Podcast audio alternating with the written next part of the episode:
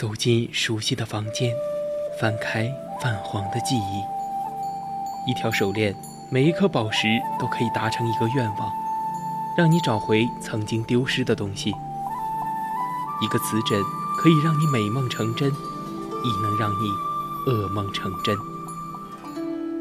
每一件古物都有属于它自己的故事，默然等待千年，只为在此刻相遇。文物客栈，为你讲述每件古物背后的传奇。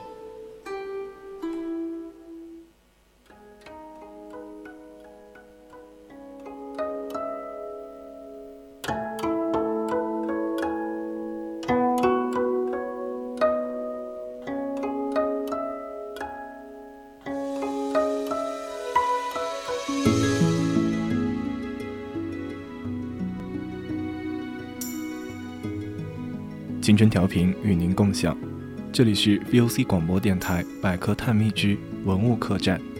我们将带你走进的是文物背后，看那精美绝伦的文物映照出的历史与现实。我是主播娄瑞涛，今天我们将要分享的是釉陶。欢迎大家到我们的 QQ 听友四群二七五幺三幺二九八与我们一起讨论，或者到我们的荔枝直播平台与主播进行互动。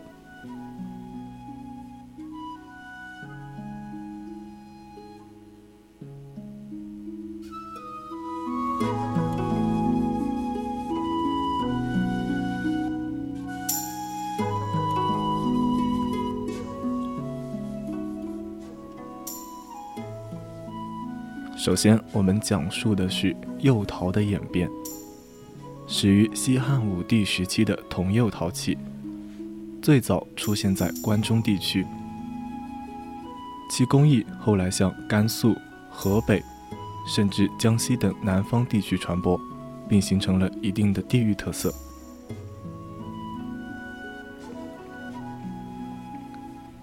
西汉釉陶多以铁为橙色剂的黄褐色釉。西汉末到新莽时期，出现褐黄及绿色的复色釉陶。到了东汉铅釉色调，则以绿色为主流。两汉时期，釉陶胎具为红陶胎，由于烧成温度低，铅釉陶器用于墓葬冥器。包括除了生活用器造型的釉陶制品，还有大量的工具、建筑类模型和俑类。由于地下水和埋藏环境的影响，出土后多有铅质析出的现象，在绿釉上比较明显，使得汉代绿釉陶器表面常有一种特殊的银色光泽，俗称银釉。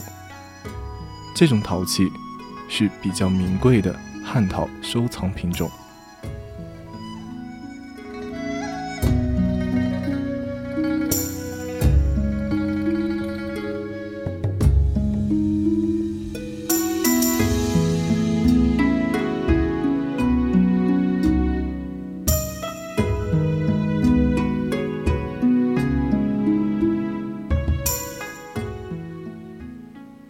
汉代釉陶中，复色釉陶以。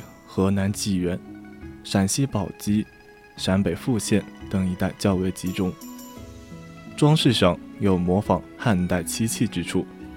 另外，河南地区东汉出土的大型望楼等建筑模型，南阳地区出土的大型釉陶狗，都堪称代表性作品。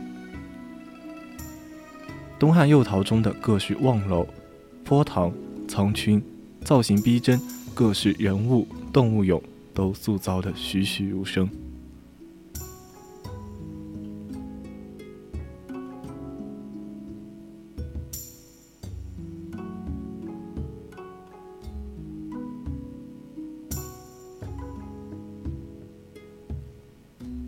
三国到两晋时期，曾一度兴盛的中原釉陶制作，由于战争频仍，社会凋敝。统治者倡导薄葬而衰弱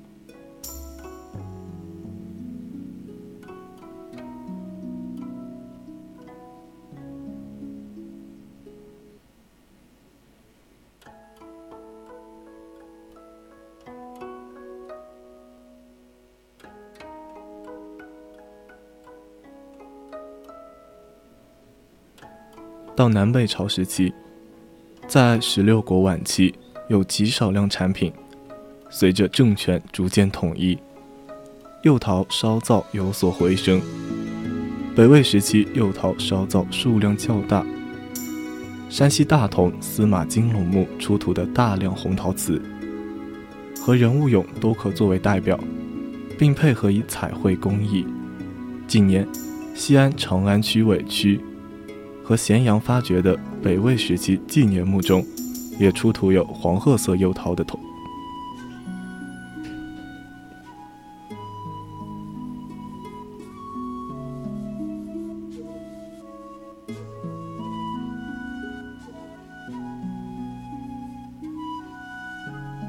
隋唐时期进入釉陶的巅峰期，隋代釉陶延续了白胎釉陶制作，在此基础上，唐代终于发展为绚丽多彩的三彩艺术。如果把釉陶艺术比作一曲，唐三彩无疑是釉陶历史上最绚丽的音符。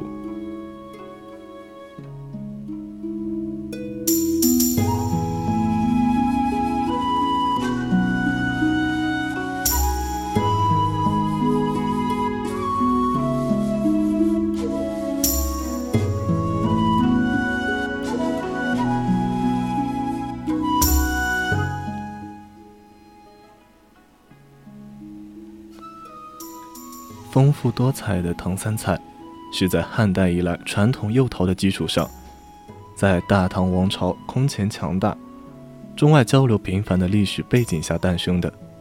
其造型釉彩吸取了大量外域元素，湖风湖韵浓郁，使这种斑驳陆离的多彩釉陶艺术发展到了极致。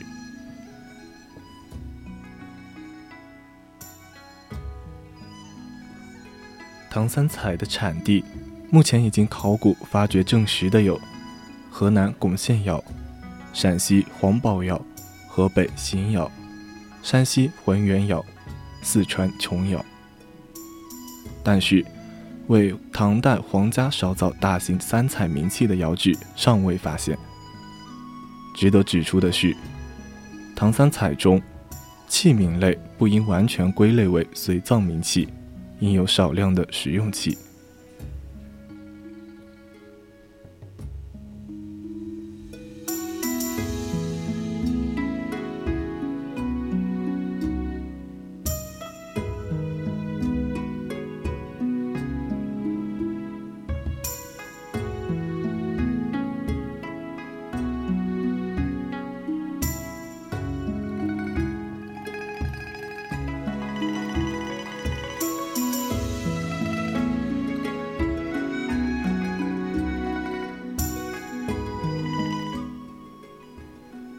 唐三彩不仅影响到中国陶瓷的发展，也把多色釉陶的艺术之风吹向了海外。随着大唐文化的强劲辐射，陆上、海上、丝绸之路及东西洋航路所及之处，很多地方发现有唐代陶瓷碎片。因此，日本陶瓷学者三上次男。曾把中国外运瓷器的海上航路称为“陶瓷之路”。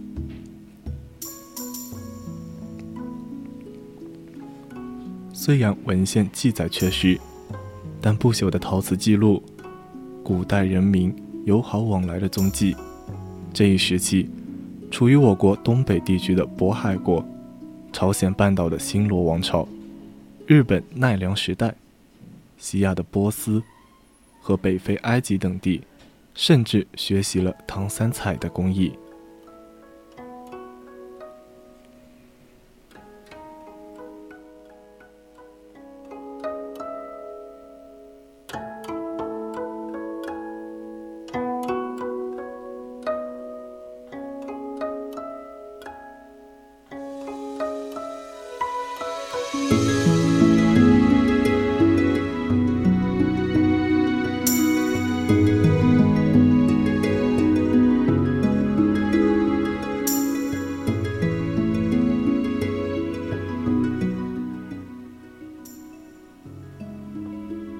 元代的釉陶烧造以实用型的建筑琉璃和作为供器的香炉较为常见。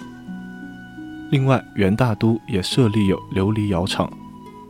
《北京琉璃文化》一书中介绍，元初定都北京后，始建元大都。中统四年，将山西榆次县小赵村赵氏琉璃窑迁至北京宣武门外海王村。即现在和平门外琉璃厂，称其为官窑，以生产琉璃瓦为主，供营造宫殿用。迁至元十三年，也就是公元一二七六年，又建大都四窑厂，其一就是琉璃窑，隶属于管理营造的少府监。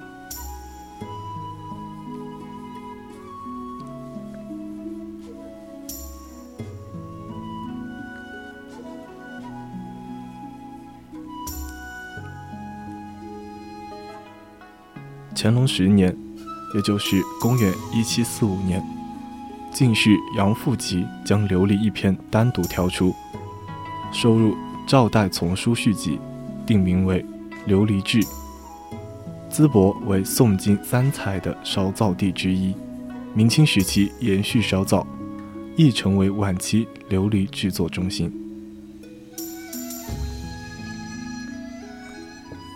釉陶艺术发展到当代。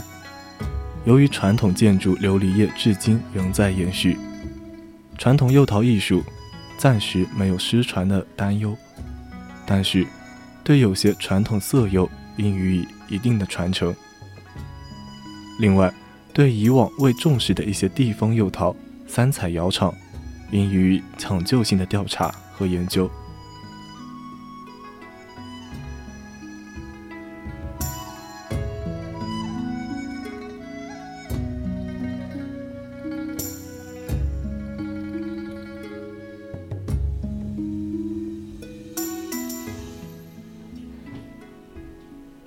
今天的文物客栈就到这里，材料转载自网络。